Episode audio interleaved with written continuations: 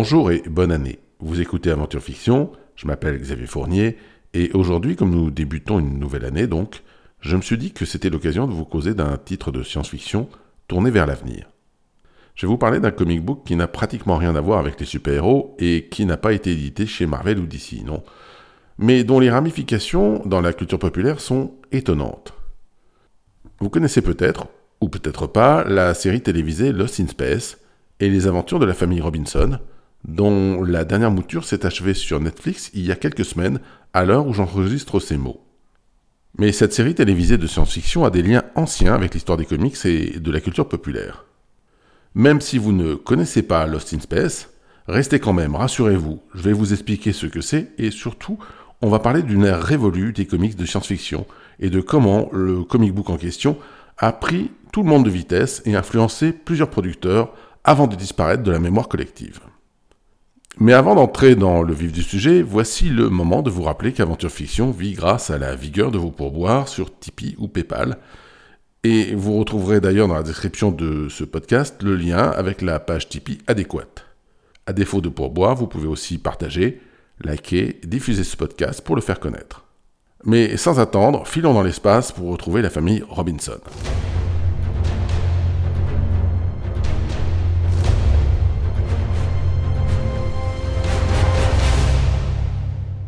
C'est en décembre 1962 que paraît le premier numéro d'un comic book titré Space Family Robinson, autrement dit la famille spatiale Robinson, publié par les éditions Golke Comics.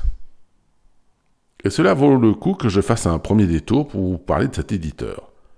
Un peu à l'image de Lev Gleason, l'éditeur dont je vous parlais dans le tout premier épisode d'Aventure Fiction, Golke Comics est aujourd'hui largement méconnu, pour ainsi dire rayé des tablettes. Il faut dire que Golke, c'était une filiale d'une maison mère nommée Western Publishing, qui auparavant opérait via un autre prestataire nommé Dell Comics. Et je viens de vous balancer, en l'espace d'une seule phrase, trois noms de maisons d'édition. Vous comprendrez bien que c'était une nébuleuse qui fait que les lecteurs de comics ignoraient généralement le nom Western Publishing, mais avaient connu jusqu'en 1962 la gamme Dell Comics, remplacé euh, chez Western cette année-là par Golke, mais en gardant en partie les mêmes titres. Alors c'est un peu comme un jeu de bonne taux, c'est-à-dire que on cache euh, sous des gobelets différents euh, une seule gamme éditoriale, mais il faut partir du principe que Western Publishing, sous des noms différents, avait été actif comme éditeur de comics depuis les années 40. L'approche de Western Publishing, c'était de privilégier les comics dérivés de licences venues du cinéma, des dessins animés ou des séries télévisées. Si bien d'ailleurs qu'à une époque, Western publiait des aventures de personnages obtenus aussi bien auprès de Walt Disney Productions que de Warner Bros. Ce qui, au regard de la répartition actuelle de l'industrie des comics, avec Disney ayant racheté Marvel et Warner possédant DC Comics, est plutôt ironique. Western Publishing était aussi l'éditeur des bandes dessinées dérivées de Tarzan. On peut comparer la gamme de cet éditeur à ce que sont de nos jours des labels tels que Dark Horse Comics ou IDW, qui privilégient eux aussi les comics de licence avec une différence de taille. Dans les années 50, cette ligne éditoriale marchait très fort, au point que la gamme Western Dell, rebaptisée Golke plus tard, représentait plus d'un tiers des ventes de comics aux USA, selon certaines sources, avec 42% du marché. Western aurait été à un moment le principal éditeur de comics, occupant une place plus importante, si on se réfère aux parts de marché, à celle que prend DC Comics aujourd'hui. Et comme à l'époque, c'est-à-dire avant l'apparition des Fantastic Four, les éditions Marvel étaient relativement moribondes, Western régnait en maître. Au point que dans les années 50, quand les pressions morales poussèrent la plupart des éditeurs de comics à adopter le Comics Code, une sorte de code de bonne conduite et d'autocensure, Western se paya le luxe de refuser. Le numéro 1 du marché ne participait pas au Comics Code, réduisant la portée de ce dernier. Il faut dire que les comics édités par Western ne prêtaient pas vraiment à la polémique.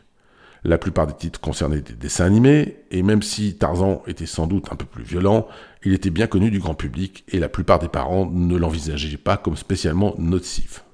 J'ouvre une petite parenthèse, quand je dis la plupart des parents, bien entendu, ça ne comprend pas une minorité de conservateurs qui, eux, avaient Tarzan dans la ligne de mire. Western éditait aussi quelques séries originales qui n'étaient pas des adaptations, telles que Turok, Son of Stone, à partir de 1954. Au moment où Western transforma sa gamme éditoriale pour qu'elle adopte le nom Golke, vers 1962-1963, plusieurs autres personnages inédits tels que Dr Solar ou Manus l'antirobot firent aussi leur apparition, laissant une large place à la science-fiction. D'ailleurs, quelques années plus tard, Golke serait le premier éditeur à publier un comic book dérivé de Star Trek. Quant à savoir pourquoi, sans doute, une grande partie d'entre vous n'a jamais entendu parler de Western Publishing et de Golke, un éditeur majeur, capable de résister à la vague de censure qui s'était abattue sur les comics, la réponse est simple. À partir du début des années 60 et jusque dans les années 80, les ventes de Western Publishing se sont considérablement affaissées et l'éditeur a graduellement disparu. L'histoire ne retenant guère que la version du dernier homme debout, il est clair que ni DC Comics ni Marvel n'avaient spécialement de raison d'entretenir le souvenir d'un ancien concurrent, euh, qui leur avait taillé des croupières. La version officielle de DC et de Marvel expliquant souvent que les éditeurs avaient été contraints d'adopter le Comics Code, parler d'un Golke qui publiait ses comics sans grand problème posait encore un autre souci. Mais en 1962, donc, Western Publishing est encore un éditeur puissant, plus important que Marvel dans le marché des comics de l'époque. C'est le moment où Western Publishing, qui ne veut plus passer par Dead Comics, Golke et dans la foulée on en profite pour lancer euh, quelques titres inédits, pour la plupart tournés vers la science-fiction et le surnaturel. L'exploration spatiale est considérée comme la nouvelle frontière, c'est un thème à la mode. Par exemple, euh, les 4 fantastiques sont à la base des astronautes américains qui ont été lancés un an plus tôt par Marvel, bien qu'il s'agisse encore à l'époque d'un succès balbutiant. Mais chez Golke, on raisonne autrement. Habitué aux comics de licence, on garde un œil sur la production des grands studios de cinéma de dessin animé. Or, en 1960, les studios Walt Disney ont connu un gros succès avec l'adaptation euh, pour le grand écran d'un classique de la littérature, Les Robinson Suisses. Considérez qu'il y a d'une part une mode des astronautes et d'autre part le succès de ces Robinson Suisses, et vous comprendrez assez facilement comment Golke en arrivait à produire une transition futuriste des Robinson Suisses. En fait, il semble que le mythique dessinateur Karl Barks, qui illustrait des comics de l'univers de Disney pour Western Publishing, ait lui-même proposé à l'éditeur une histoire où l'on transformerait les Robinson suisses en histoire de science-fiction. Certains en tirent comme conclusion un que Karl Barks aurait été à l'origine du concept des Robinson dans l'espace, que Western aurait préféré refiler à un autre auteur, spoilant ainsi Barks de son idée. En fait, cette théorie souffre de quelques problèmes logiques, à savoir que Western Publishing n'avait pas de raison de se passer des talents de Barks pour le lancement d'une nouvelle série. L'idée de Barks était assez différente et ne satisfaisait pas l'éditeur. Par contre, l'exploration spatiale était dans l'air du temps, et quelques mois plus tard, un autre auteur propose une série qu'il intitule d'abord Space Station One, la station spatiale numéro 1, centrée sur les occupants donc d'une base orbitale. Et c'est à ce moment-là que Chase Craig, le responsable éditorial de Golki, accepte cette nouvelle idée. Craig, sans se souvenir de la proposition de Karl Barks, propose à son autre auteur de surfer sur le succès du film des Robinson Suisses et de rebaptiser la nouvelle série Space Family Robinson. Craig reconnaîtra des années plus tard qu'il a sans doute été influencé par la suggestion de Barks sans le réaliser. Mais contrairement à certains raccourcis qu'on peut trouver ici ou là, cela ne fait en rien de Barks, le créateur de la série, différente de son idée. Il est par contre, bien évidemment, à l'origine du titre, c'est un fait. Quoi qu'il en soit, en 1962, le comic book Space Family Robinson est lancé avec un titre qui paraphrase donc Swiss Family Robinson. C'est un autre vétéran des BD de Disney, le scénariste Del Connell, créateur de la série, qui est aux commandes. Del Connell, peu d'entre vous connaissent son nom, mais vous connaissez sans doute certains de ses personnages, puisque ce sera par ailleurs, en 1965, le créateur de Super Dingo, la version super-héros de Dingo. Pour les dessins, la série est confiée à un artiste déjà expérimenté, Dan Spiegel, qui fera plus tard carrière chez DC Comics ou encore chez Dark Horse. Et donc la famille Robinson de l'espace, telle qu'elle apparaît en 1962, est essentiellement un quatuor qui vit en l'an 2001. La famille est composée du père, Craig Robinson, et de la mère, June, tous les deux scientifiques, ainsi que de leurs deux enfants adolescents, le garçon Tim et la fille Tam. Comme je vous parlais tout à l'heure des quatre fantastiques, euh, quatuor d'astronautes apparu avant les Robinson de Golke et aussi désormais associé à un archétype familial, il convient de rappeler qu'en 1962, Red, Richard et Sue Storm c'est-à-dire Mister Fantastique et la fille invisible, n'étaient pas encore mariés et n'avaient pas d'enfants. Le modèle familial des Fantastiques était encore en devenir. La Space Family Robinson ne peut donc s'être particulièrement inspirée des Fantastiques de Marvel. L'histoire des deux groupes, d'ailleurs, diffère grandement. La famille Robinson a été choisie au terme d'un processus de sélection très rigoureux pour déterminer quelle était la plus adéquate pour pouvoir opérer la fameuse Space Station One, une sorte de plateforme orbitale mobile. Bizarrement, ce processus draconien de sélection avait cependant permis aux Robinson d'emmener avec eux deux animaux de compagnie, le chien Clancy et, plus exotique, le perroquet Yacker. Space Station One avait tout le confort nécessaire pour la survie dans l'espace, et était équipé de deux petites navettes qu'on surnommait les Space Mobiles. Le tout avec des designs et des uniformes qui semblaient tout droit sortis du film Planète Interdite. Un élément majeur de la série, c'est George Wilson, le peintre qui s'occupe des couvertures et qui donne à l'ensemble une petite allure à la fois futuriste et vintage, soit une science-fiction guindée, proprette, et aujourd'hui délicieusement rétro. Au début, ce ne sont pas vraiment des naufragés de l'espace, dans le sens où ils ont totalement euh, le contrôle des déplacements de Space Station One, et ce sont donc avant tout des explorateurs. Mais du coup, ils ne sont donc pas réellement des robassons d'espace, au sens figuré. En fait, on se souviendra que Del Connell a écrit le premier scénario de la série en pensant qu'elle serait titrée Space Station One, sans volonté de coller au concept des Robinsons. Mais avec le nouveau titre, les auteurs et l'éditeur s'aperçoivent vite de cette lacune conceptuelle. Ils la corrigent dès le deuxième numéro, en mars 1963, dans un épisode titré Lost in Space, ou si vous préférez en français, Perdu dans l'espace. Space Station One est prise dans une sorte de cataclysme cosmique, elle et ses occupants sont projetés loin du système solaire. Et dès lors, les Robinson, désormais paumés dans l'espace, tentent de retrouver le chemin de la Terre tout en explorant généralement une nouvelle planète inconnue dans chaque épisode. Dès l'épisode 3, le contact radio est rétabli avec la Terre, mais les Robinson restent physiquement éloignés de l'univers connu. Quant aux personnages rencontrés, leur registre est d'abord digne d'un casting de dessins animés pour enfants, lesquels étaient à l'évidence la cible visée par l'éditeur. Par exemple, le premier adversaire croisé par la Space Family Robinson est un malfaiteur nommé Gorko, qui a fédéré autour de lui des repris de justice venant de différentes planètes. Dans Space Family Robinson 5, la famille croit avoir retrouvé la Terre et se pose sur la planète en question. Mais il ne s'agit qu'une illusion projetée par des êtres végétaux, les Trogs, qui vampirisent l'énergie vivante des créatures qu'ils capturent. Même si on n'est qu'au début des années 60, on peut considérer que, d'une manière très caricaturale, il est vrai, les aventures des Robinson font souvent allusion à des questions environnementales. Il ne s'agit pas seulement d'affronter des extraterrestres, mais assez souvent on fait allusion à des catastrophes naturelles, ou à des technologies capables de contrôler la météo. Le scénariste Del Connell ne reste pas très longtemps sur le titre et commence graduellement à passer la main dès le cinquième numéro. Il semble d'ailleurs qu'il y ait un petit problème pour remplir le magazine, et dès le sixième numéro, on rajoute en complément une seconde histoire régulière, elle aussi dessinée par Dan Spiegel, mais scénarisée par Gaylord Dubois, un des auteurs les plus prolifiques de l'histoire des comics et la principale plume de Western Publishing. Dubois crée un autre aventurier, le capitaine Rex Venture, flanqué de son copilote Scotty McKay, et dont les aventures ne se situent pas dans le même univers que les Robinson. En fait, il ne s'agit que d'un galop d'essai pour Dubois qui va très vite se retrouver chargé de reprendre le récit principal, c'est-à-dire l'écriture des aventures des Robinson. La reprise en main par Dubois intervient dans Space Family Robinson 8 en 1964 et le nouveau scénariste régulier va diversifier les pièges dans lesquels la famille peut tomber. C'est-à-dire qu'ils ne sont plus seulement perdus dans l'espace, il leur arrive aussi de tomber dans des failles entre d'autres dimensions, ou encore de se retrouver piégés dans d'autres époques. Le premier script des Robinson, livré par Dubois, trahit aussi, par son titre, une volonté de leur nier un peu sur ce qui se fait chez la concurrence.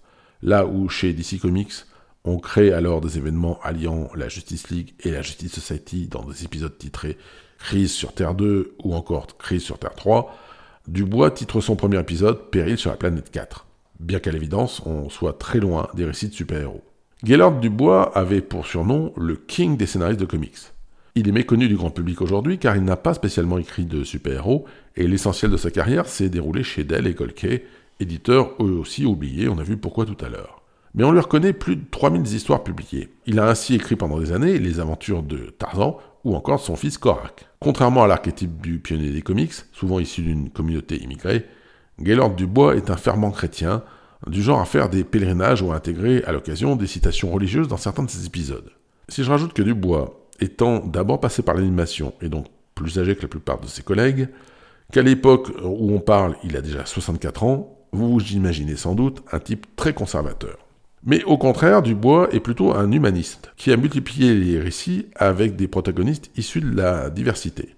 Pour l'écriture de Tarzan, il est un peu logique que le personnage croise des Africains, mais Dubois a également créé des séries personnelles, comme les Brothers of the Spear, les Frères de la Lance, centrées sur des aventuriers blancs et noirs qui se considèrent comme des frères d'armes. Et puis Dubois, c'est aussi le créateur du héros amérindien Turok, devenu des décennies plus tard un jeu vidéo à succès. À la jonction des années 50 ou 60, produire ce genre de personnage non blanc dans une Amérique qui n'a pas encore réglé la question des droits civiques, ça n'est pas courant. Mais pour ce qui nous intéresse présentement, Dubois, on l'a dit, n'est pas le créateur des Robinson de l'espace. Il hérite du titre et des protagonistes déjà installés. Les Robinson de Connell, eux, ne sont qu'une famille blanche. Il n'y a pas de pilote ou de mécanicien afro-américain pour les accompagner. Et finalement, les seuls êtres de couleur resteront les extraterrestres. On note cependant euh, des différences de style. Comparé au scénariste précédent, Dubois écrit des histoires un peu plus tendues. Par exemple, là où il était timidement question de plantes vampirisant l'énergie des êtres vivants, Dubois crée dans Space Family Robinson 9 les Globop, une race de plantes mangeuses d'hommes. C'est bien entendu raconté dans l'ambiance de science-fiction rétro dont je parlais tout à l'heure, et les dessins ne sont pas spécialement sanguinaires ou très violents, mais chez cet éditeur qui a su faire l'impasse sur le Comics Code, ce côté soudainement plus intense est notable. Cependant, le danger va venir d'ailleurs. Personne ne s'attend au prochain adversaire qu'affrontera la Space Family Robinson. La télévision.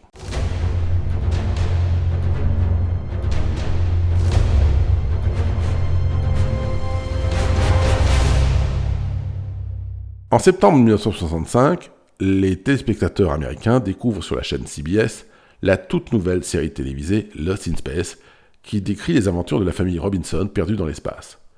Le rôle du père est interprété par Guy Williams, que plusieurs générations connaissent mieux pour l'avoir vu dans la peau de Don Diego, alias Zorro, dans ce qui reste à ce jour la série télévisée de référence, consacrée aux justiciers masqués. La mère est incarnée par June Lockhart, spécialisée dans les rôles de Mère Sainte-Nitouche. Et pour la petite histoire, la musique du générique de la série est signée par un certain John Williams, futur compositeur du thème de Star Wars. Et vous pensez que du côté de Golke, on se réjouit de cette adaptation et de l'affût de publicité?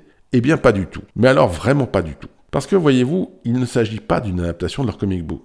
Officiellement, du côté de la CBS et du producteur Erwin Allen, on aurait simplement suivi le même cheminement que Golke trois ans plus tôt. Lost in Space serait tout bêtement une transposition futuriste des Robinson suisses. D'ailleurs, CBS aurait poussé la politesse envers Golki jusqu'à demander à Allen de trouver un titre pour que la série télévisée ne fasse pas allusion au nom Robinson, afin de ne pas être confondu avec les comic books. Officiellement donc, les ressemblances seraient accidentelles. Elles viendraient du fait que euh, deux créateurs tentant d'adapter le même classique à la science-fiction ne pourraient arriver qu'à des résultats proches. C'est vrai que par ailleurs, les Robinson de la CBS ont un certain nombre de différences avec leurs homologues de la BD. D'abord, dans cette version télévisée, il y a beaucoup plus de personnages et leurs prénoms, au moins, sont différents. Le père est John Robinson, la mère Maureen. Ils ont trois enfants, la jeune adulte Judy et les adolescents Penny et le petit prodige Will. Mais ce n'est pas tout. Les Robinson sont accompagnés par leur pilote, le major Don West, et un robot nommé Robot qui crie souvent Danger Will Robinson dès que son jeune maître est en danger. À bien des égards, la phrase Danger Will Robinson est devenue la phrase reconnaissable qui symbolise le plus la série. Et puis, euh, n'oublions pas le maléfique Dr. Smith, un scientifique qui a saboté le vaisseau Jupiter 2, à bord duquel les Robinson et West voyagent. C'est pour cela que les Robinson sont perdus dans l'espace et cherchent une planète où ils pourraient vivre. L'ennui pour Smith, c'est que lors du sabotage du vaisseau, il s'y est tellement mal pris qu'il s'est lui aussi retrouvé piégé à bord. Smith est donc coincé à bord avec des gens qu'il a failli tuer, et vice-versa. Entretenant des liens ambigus avec le robot ou avec le petit Will, le saboteur est un manipulateur né qui sème souvent le chaos dans les histoires. Là où les Robinson de Golki étaient quatre, on a donc ici deux fois plus de personnages principaux, y compris des protagonistes marquants tels que le robot ou Smith, qui n'ont pas d'équivalent dans la BD. Mais n'empêche, si cette fois l'action se passe dans un futur situé en 1997 et pas en 2001, les grandes lignes restent les mêmes. Les Robinson ont été sélectionnés par le programme spatial américain pour explorer une planète dans le système d'Alpha Centauri, là où l'humanité espère s'installer pour fuir la surpopulation qui menace la Terre. Comme Smith a saboté le Jupiter 2, l'équipage n'atteindra jamais Alpha Centauri, mais est obligé de se poser en catastrophe sur une planète hostile, Priplanus, sur laquelle ils tentent de survivre pendant le reste de la saison. Pendant la deuxième saison, ils échappent de peu à la destruction de Priplanus et s'installent sur un nouveau monde. Il semble un temps que les Robinson et les personnages qui les accompagnent sont condamnés à explorer un nouveau monde hostile à chaque saison. Mais dans la saison 3, la production, peu satisfaite du résultat, accélère le rythme. À bord du Jupiter 2, réparé, les héros vont de planète en planète à chaque nouvel épisode, retombant sur un fonctionnement proche de celui des Robinson des comics. De toute façon, scénaristiquement, les parents Craig et June Robinson, pour les comics, sont complètement interchangeables avec John et Maureen Robinson pour la télé. Même chose pour Tim et Tam, la fratrie des comics, et Will et Penny, euh, frères et sœurs à l'écran. Et puis il y a ce semi-aveu de CBS demandant à Allen de trouver un autre titre que Robinson pour ne pas froisser Golki. Ce qui démontre tout simplement qu'au moment où CBS commande la série à Allen, elle est tout à fait au courant de l'existence de la BD de Golki. Et Allen aurait du mal à prétendre le contraire, puisque le nouveau titre proposé, le titre final de la série télé, Lost in Space, n'est jamais que le titre du deuxième épisode de Space Family Robinson, celui où une catastrophe cosmique fait que les héros sont désormais perdus dans l'univers. Vous comprendrez que du côté de Golki, quand on découvre la série télévisée, on est furieux. Mais dans le même temps, l'éditeur se retrouve dans une situation délicate. Une bonne partie des autres comics qu'il édite sont des adaptations de séries télévisées ou de dessins animés. Golki n'a pas vraiment envie de se brouiller avec une chaîne comme CBS. D'ailleurs, ce pari sera payant car l'éditeur de comics continuera par la suite, pendant des années, à adapter des séries de CBS ou même des séries produites par Irvin Allen. Alors, un accord va être trouvé en urgence. Il semble que CBS s'engage à ne pas produire de bande dessinée dérivée de sa série télévisée, et Golki réclame le droit d'utiliser la mention Lost in Space. Ce qui donne, à partir de ce moment-là, le titre Space Family Robinson Lost in Space sur les couvertures de son comic book. À partir du 15e épisode, en janvier 1966, la mention Space Family Robinson est placée en haut des couvertures, mais en relativement petit, tandis que l'expression Lost in Space est en dessous en bien plus gros. Ce qui amène mine de rien une situation surréaliste, puisque du coup, tout encourage la confusion entre les deux familles Robinson. Et c'est sans doute ce qui est recherché par Golki, qui espère profiter de la publicité indirecte. Mais mettez-vous à la place de jeunes lecteurs et spectateurs de l'époque. C'est comme si vous aviez une série télévisée Iron Man et un comic book Iron Man, avec dans les deux cas des familles Stark qui seraient au centre, mais qui n'auraient aucun autre rapport que le nom de famille. Les gens qui achetaient le comic book en pensant y trouver un prolongement de la série télé devaient se demander en vain où étaient passés des personnages marquants tels que le robot ou le Dr Smith. Pourtant, il y a un domaine où la stratégie du Golki s'avère payante, l'international. Profitant de la notoriété de la série télé, Space Family Robinson se décline aussi en Angleterre à partir de 1966, avec des BD créés tout spécialement pour le marché britannique et publiés dans l'hebdomadaire Lady Penelope. Alors, Lady Penelope, c'était l'espionne croisée dans la série télévisée Thunderbird ou les Sentinelles de l'air pour les nostalgiques des vieilles traductions, et son magazine était essentiellement un illustré spécialisé dans les BD tirés de diverses naissances venues de la télévision. Pour les raisons expliquées précédemment, il n'y a pas vraiment de bande dessinée tirée de Lost in Space, et la Space Family Robinson profite alors de la situation, ses aventures Made in Britain étant publiées pendant un an dans le magazine jusqu'en 1967. En France, quelques épisodes de Space Robinson Family ont été traduits dans les années 70, notamment dans la revue Rintintin à partir de 1972 chez Sage Édition. Mais la BD reste chez nous méconnue. Surtout que, contrairement à ce qui s'est passé en Angleterre, elle n'a pas profité de la popularité de la première série télévisée, Lost in Space, qui est relativement inconnue chez nous. De fait, si vous voulez lire les aventures de ces premiers Robinson de l'espace, le mieux est pour l'instant d'être anglophone et de vous procurer les recueils que Dark Horse Comics a publiés vers 2011. Alors que tout le casting et l'équipe de tournage de Lost in Space pensent enchaîner avec une quatrième saison, CBS décide d'arrêter les frais juste après le tournage de la saison 3. Lost in Space s'arrête donc en mars 1968, peinant à s'imposer face à des shows plus modernes, plus sophistiqués tels que Star Trek. On raconte même que sur la fin, Guy Williams et June Lockhart, donc les deux rôles principaux, les, parents de la famille Robinson, peinaient à assurer les tournages tellement ils trouvaient les dialogues devenus ridicules. Ils n'arrivaient pas à les prononcer avec le sérieux nécessaire. Il semble que la désillusion des deux acteurs ait été telle qu'ils aient mis euh, beaucoup de mauvaise volonté dans les dernières périodes de tournage. Williams et Lockhart ont carrément été mis à pied sur certains épisodes, perdant une partie de leur salaire. Leur fou rire et les prises manquées étaient tellement nombreuses que le studio tenait les deux acteurs pour responsables du manque à gagner. Derrière ces tensions se cachait une autre réalité. Les deux parents Robinson avaient signé pour un show qu'on leur avait d'abord présenté comme une série relativement dramatique, ou tout au moins sérieuse, qui parlerait de survie dans l'espace. Des années plus tard, dans une interview pour le magazine Starlog, Guy Williams explique qu'il supportait mal l'évolution de Lost in Space. Passé les premiers épisodes, c'était devenu quelque chose de théâtral et de caricatural. Les épisodes donnaient une importance croissante au petit Will, à son robot et au Dr Smith.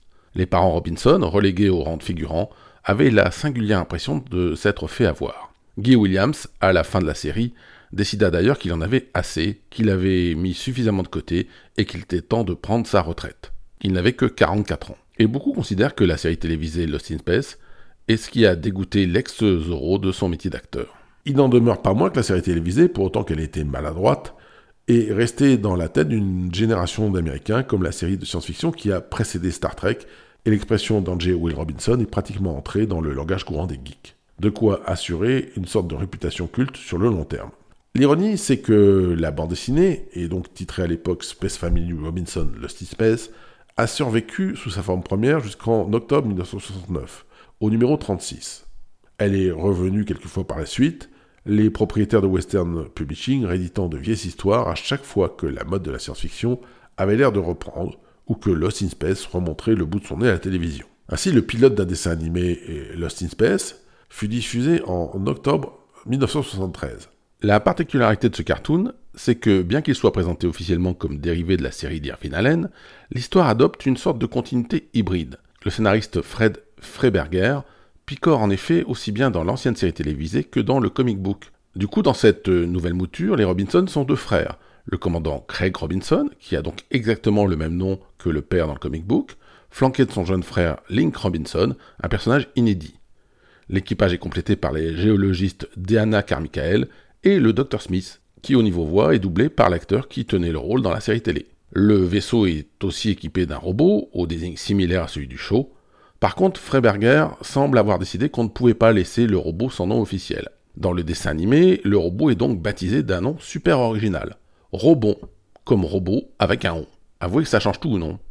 On a donc le Craig Robinson des comics, le Dr Smith et le robot de la série télévisée, ainsi que deux personnages nouveaux pour faire tampon. Comme de bien entendu, le vaisseau commandé par Craig Robinson s'égare loin de la Terre et les protagonistes tentent de survivre. Et forcément, le nouveau monde dans lequel ils atterrissent est peuplé par les Trogs, race déjà rencontrée quelques années plus tôt par les Robinson des comics. Mais cette version animée hybride s'en tiendra à ce seul épisode. Il n'en fallait pas plus pour que Golki remette le couvert et relance au même moment son comic book. Mais il existe aussi des signes qui laissent entendre que l'accord entre CBS et Golki n'était plus d'actualité et que l'éditeur n'avait plus le droit d'utiliser la mention Lost in Space sur ses couvertures.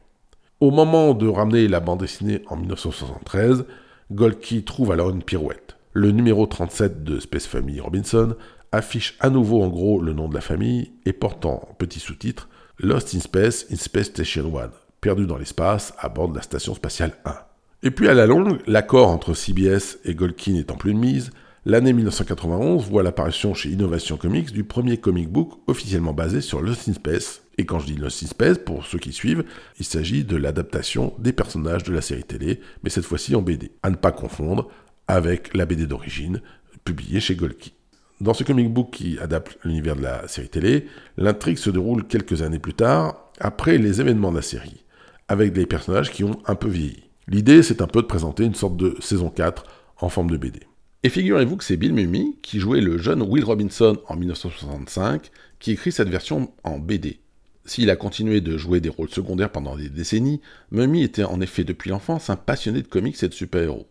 Du coup, il est logique de le retrouver dans des séries télévisées comme Flash en 1991 ou Adventure of Superboy en 1992, de le croiser dans le film Captain America de 1992, ou encore de l'entendre prêter sa voix dans Batman The Animated Series en 1995. Puis il a franchi le pas et est devenu scénariste de comics en écrivant donc lui-même le comic book de Lost in Space en 1991, mais pas seulement. Il a travaillé pour Marvel ou pour DC, œuvrant sur des séries comme Hulk, Cometman ou Aquaman.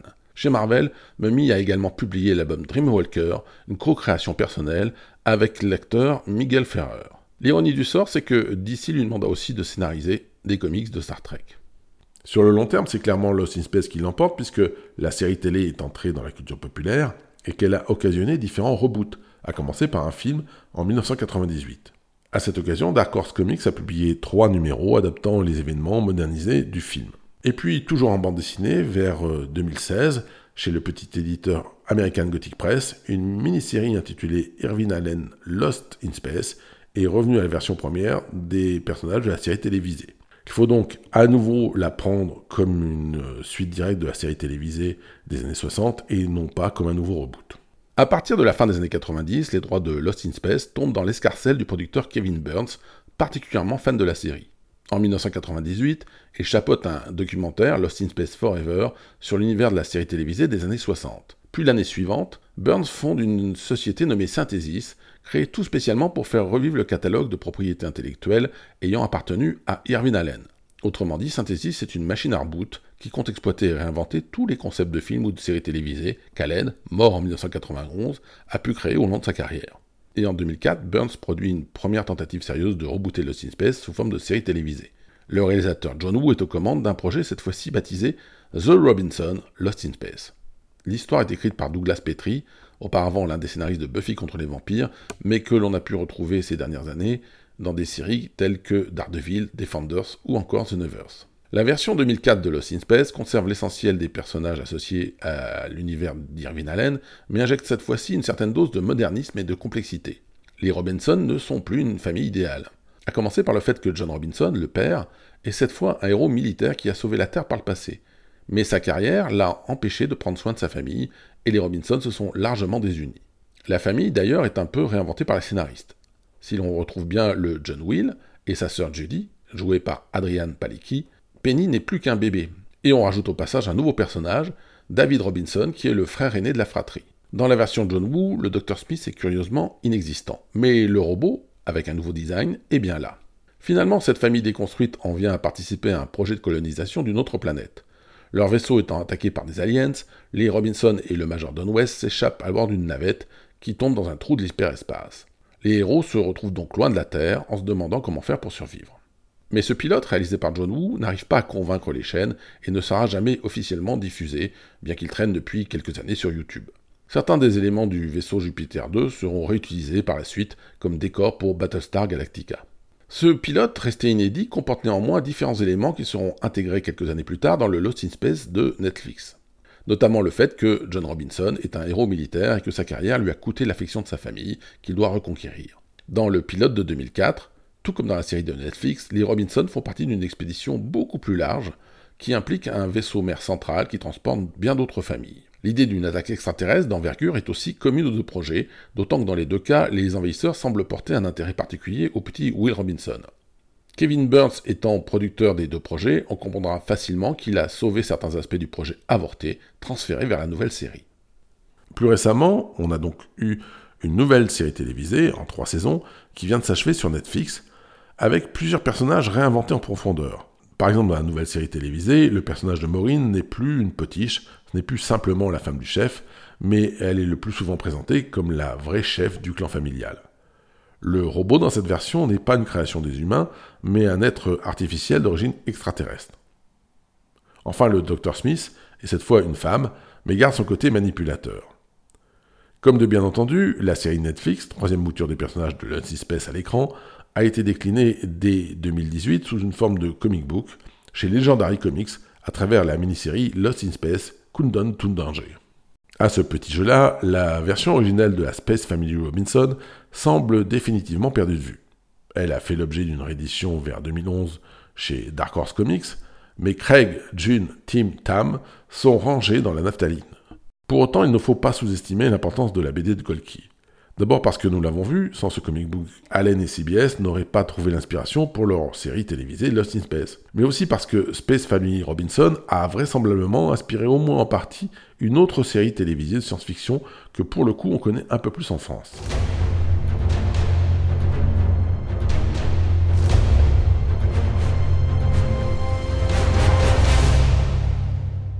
Entre 1975 et 1977, les producteurs Jerry et Sylvia Anderson donnèrent vie à la série télévisée Cosmos 99, avec Martin Landau et Barbara Ben dans les rôles principaux. L'histoire qui se déroule dans le futur de 1999, ou ce qui passait en 1975 pour le futur de 1999, voit la Lune ravagée par une explosion. Elle sort alors de l'orbite de la Terre, projetée à des années-lumière de notre planète. Le personnel en poste à bord de la base lunaire Alpha, piégé, n'a que deux options espérer de retrouver un jour le chemin de la Terre, ou bien visiter les planètes sur la trajectoire de la Lune en essayant de s'y installer pour survivre. Alors bien sûr, les gens de la base lunaire Alpha ne sont absolument pas une petite famille de romaçons perdus dans l'espace, mais il existe plusieurs points de concordance. Au lieu de la station spatiale 1, c'est donc la base lunaire Alpha qui dérive. Au lieu des navettes Space Mobile, ce sont donc des aigles noirs, et puis, euh, bien sûr, le côté naufragé cherchant à explorer un nouveau monde, à chaque épisode, reprend le fonctionnement de Space Family Robinson. Alors sans doute on pourrait m'opposer que les séries de science-fiction où les héros visitent un monde par épisode sont légion, mais dans les conditions décrites, c'est quand même plus troublant qu'une simple histoire d'archétype. Et puis on me demandera aussi pourquoi et comment ces producteurs de la télévision anglaise auraient pu euh, dénicher précisément cette bande dessinée américaine.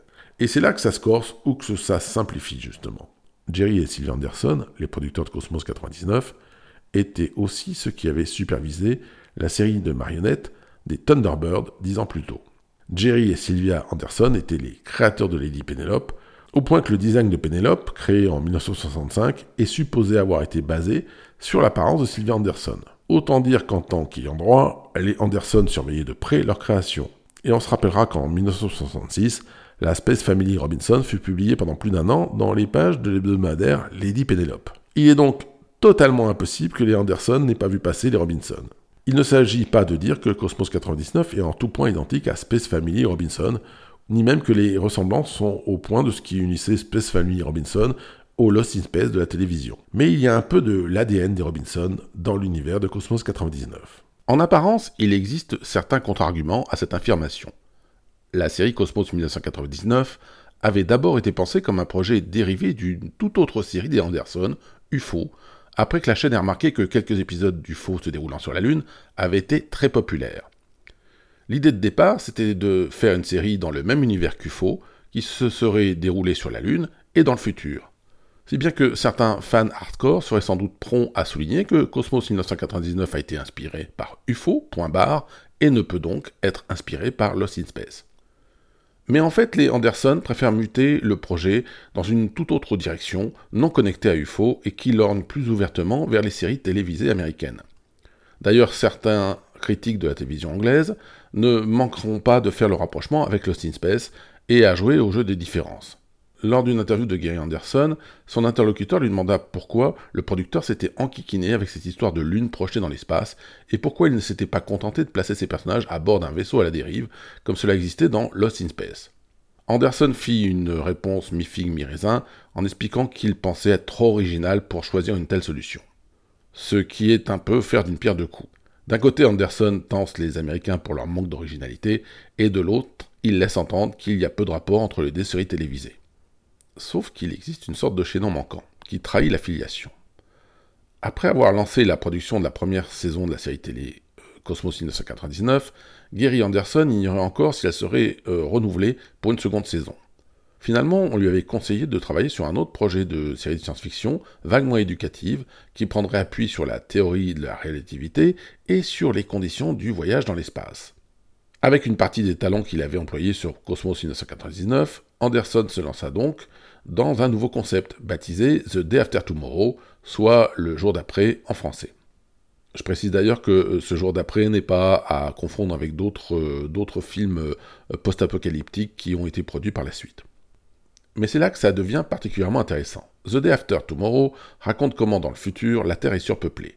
L'humanité décide alors d'envoyer des vaisseaux dans l'espace pour coloniser d'autres planètes. Comme le temps de voyage est long, il est décidé de ne pas séparer les astronautes de leur famille, qui vont donc partir avec elles. The Day After Tomorrow s'intéresse au vaisseau spatial Antares, qui abrite deux familles, les Bowen et les Master.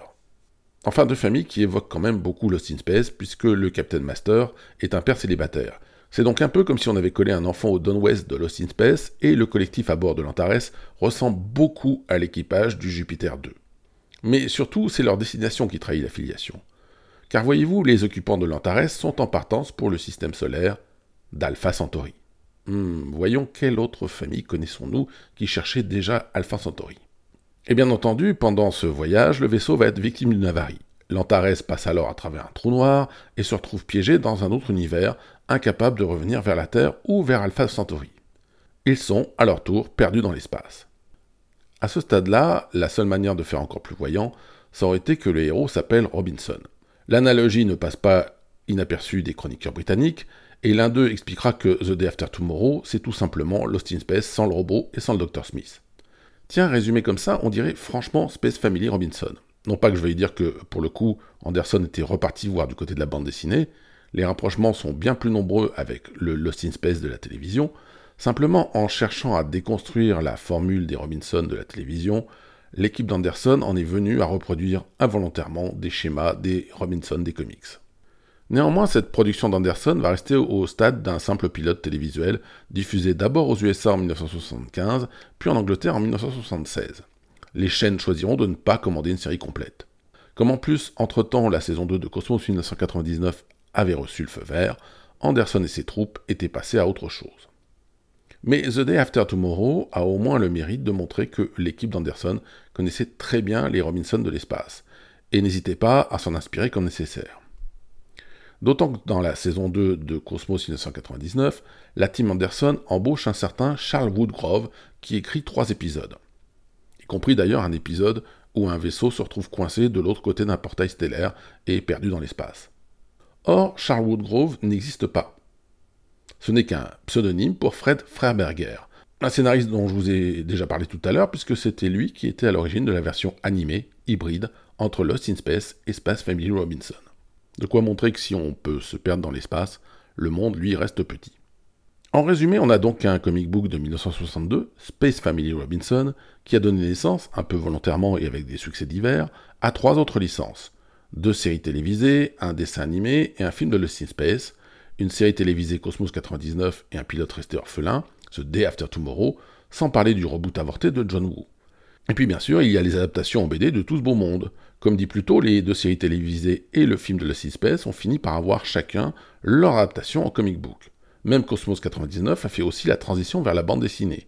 Ce qui nous donne au final une sacrée généalogie officieuse pour un comic book relativement oublié de Golke. Et allez savoir si c'est terminé. De là à imaginer qu'un jour la Space Family Robinson pourrait revenir non pas sous la forme d'un comic book, mais à son tour sous la forme d'une série télévisée, comme par un juste retour de choses, à l'heure où les studios et les plateformes de contenu signent toutes les options qu'ils peuvent, rien n'est impossible. D'ici là, il reste les comics des années 60, à conseiller surtout aux amateurs de science-fiction façon Planète Interdite ou Star Trek, en sachant que c'est à lire en le remettant dans son époque.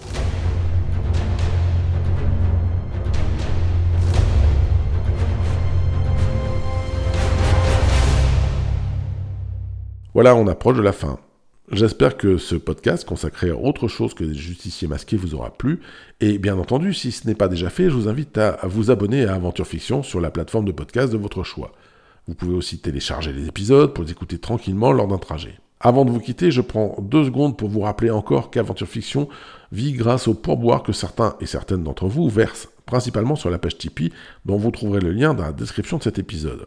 Et puis sinon, vous allez sur Tipeee directement, vous cherchez Aventure Fiction, ça fonctionne aussi comme ça. Bien entendu, je sais que dans la période actuelle, tout le monde n'a pas forcément les moyens de verser le moins de pourboire, ou à d'autres priorités, et c'est bien normal. Entre payer les études de médecine du petit ou donner de l'argent euh, pour Aventure Fiction, le choix est vite fait, c'est certain. Par contre, à vous qui aimeriez aider mais qui ne le pouvez pas, euh, je vous invite à, à, faire connaître ce podcast en le partageant sur les réseaux sociaux, sur Facebook, Twitter, Insta ou je ne sais quoi. Cela fera avancer la cause, comme on dit. Et je vous abandonne sur ces belles paroles puisque forcément, j'ai un autre épisode à préparer. Je vous donne rendez-vous bientôt pour une nouvelle livraison d'aventure fiction.